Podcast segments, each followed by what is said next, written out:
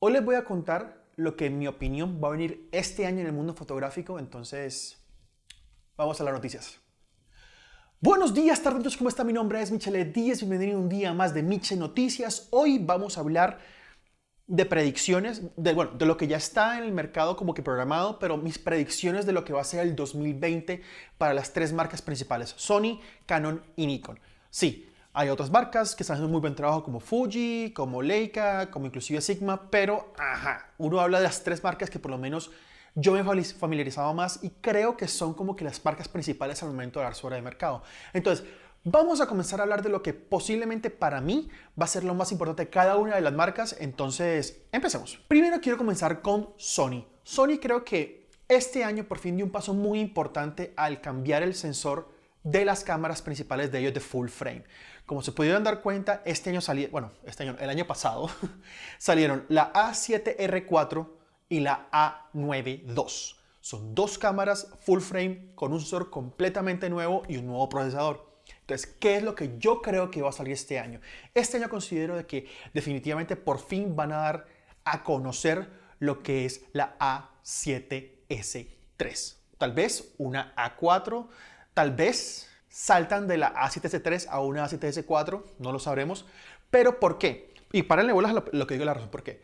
Como se dieron cuenta, siempre las cámaras, eh, por lo menos en el ámbito de Sony, han tenido una enfocada como hacer eh, de todo un poquito, que es la A7, una enfocada muy a fotos, que es la A7R, y una enfocada muy a video, que es la A7S. En el momento que se la A7S2 inclusive, fue una cosa absurda y revolucionaria en su mundo, pero la A7 y la A7R3 salieron después. ¿Y qué pasó? En vez de sacar la A7S3, sacaron la A7R4 con un nuevo sensor, muchos megapíxeles, toda la cosa. También sacaron la A92, que es la cámara profesional high-end de Sony. Entonces, ¿qué es lo que yo creo? Que por fin cogieron el mismo sensor que está en esas cámaras, que es nuevas, y lo van a armar para su nueva cámara de video, la A7S3 o S4. ¿Qué es lo que pasa en este momento y qué es lo que yo creo que hicieron en este momento Sony es que dejaron que todas las cámaras que salieran al mercado dijeran, listo, esto va a ser el nuevo estándar. ¿Por qué? Porque en el momento en el que ellos salieron, la partieron, la sacaron del estadio, sacaron 120 frames por segundo en 1080, sacaron 4K 30 frames por segundo para grabación interna, toda la cosa. Pero ya para el año pasado hubo una cantidad de cámaras enfocadas en video que sacaron unas cosas absurdas. Por ejemplo, vámonos con la Panasonic S1H. Es una cámara que graba 6K interna a 60 frames por segundo. Está la Blackmagic Pocket 6K que también graba 6K. O sea, es como que ya la vara la subieron mucho. Entonces, Sony como que, bueno, no vamos a sacar algo que tiene todo el mundo.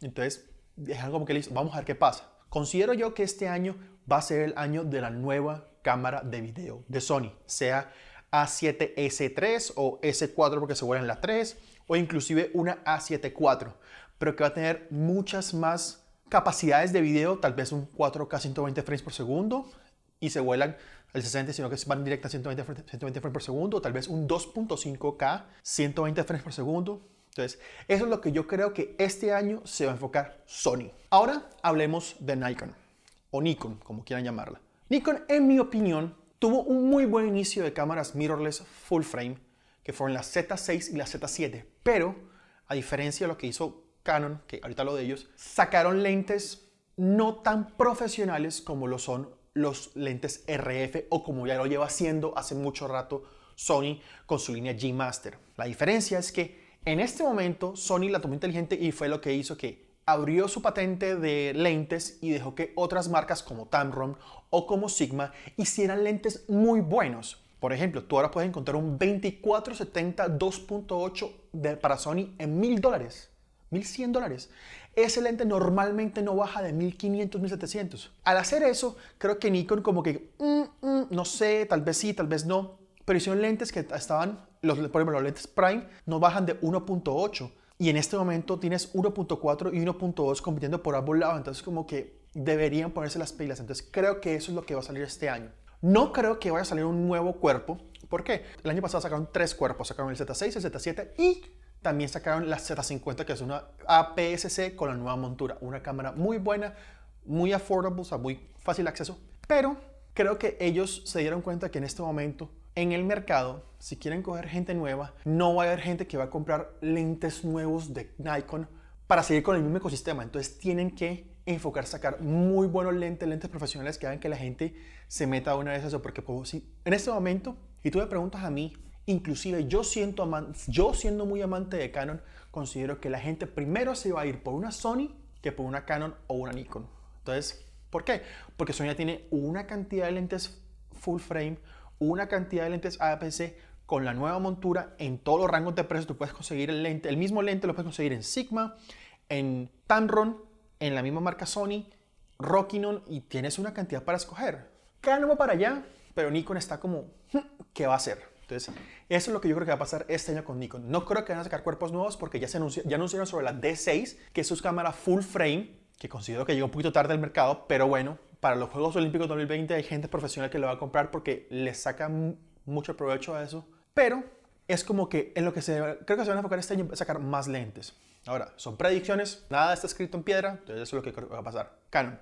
Canon hizo algo muy interesante cuando sacaron la cámara EOS R en el 2017 a finales de año, que es que ellos sacaron una cámara full frame buena, no con los specs más pro del mundo, sino como que dice un jack of all trades, como que dice el propio todero que hace de todo un poquito, lo hace bien, pero no hace nada súper excelente. Después sacaron la, EOS RP, ahora sacaron la EOS, RA, que es una cámara para astrofotografía, que creo que como dos personas en el mundo lo hacen. No mentiras. Debe haber gente que está enfocada en esa cosa. Entonces, si sos astrofotógrafo, bien, pero, pero no sacaron un cuerpo que la sacara del estadio. O sea, no sacaron algo que mucha gente dijera, ah, me voy para esta cámara ya porque es. No. Sí, mucha gente después de Sony compraron los Sony A7 III, se pasaron a Canon porque les daba más variabilidad, porque sigue siendo una excelentísima cámara de fotografía, pero no es una cámara tan profesional, tan rápida como lo puede ser una 5D Mark IV o como inclusive lo es la One DX Mark II. Ahora, para este año ya anunciaron la One DX Mark III y hay dos rumores muy importantes sobre la Canon EOS R. S, que es como la versión más pro de la R y una como dice, una versión profesional como una, eh, no sé, como lo que sería una 5D Mark V, pero versión mirrorless. Entonces, ¿qué pasa? Van a, sacar una foto, una cámara, creo yo que este año van a sacar una cámara muy enfocada a muy buena fotografía, lo equivalente a una Sony A7R4, es decir, una cámara con altos megapíxeles, con doble tarjeta, porque mucha gente depende de eso a nivel profesional de fotografía. También considero que van a sacar una cámara ya con enfoque muy bueno de video. ¿Qué es lo que es? Y aquí es lo importante y lo que a mí me llama la atención muchísimo. Miren lo que hicieron con la 90D y miren lo que hicieron con la M6 Mark II. Ya le metieron 120 frames, 120 frames por segundo y metieron 4K sin recorte. Eso, eso es un primer paso increíble para Canon porque Canon siempre, siempre que le mete 4K a las cámaras, recortado. Por ejemplo, la One DX Mark II, sí, tiene 4K en 4K y tiene 60 frames por segundo, pero tiene un recorte casi 2.0. Es decir, el tamaño de la, de la imagen es así de grande. Entonces, pero entonces, ahora con los rumores de la One DX Mark III, rumores no, ya, ya la anunciaron, va a salir para los Olímpicos y que es una cámara que tiene unas especificaciones de video absurdos, siento que ya van a dar el paso a sacar un excelente cuerpo. ¿Por qué? Porque Canon lo que hizo muy inteligentemente fue sacar unos lentes absurdamente buenos y profesionales. ¿Qué pasó? Sacaron lentes de una vez con f1.2. Sacaron lentes únicos en el mercado como el 2870 f2.0, como el 24-240 variable, pero es un lente con mucho zoom.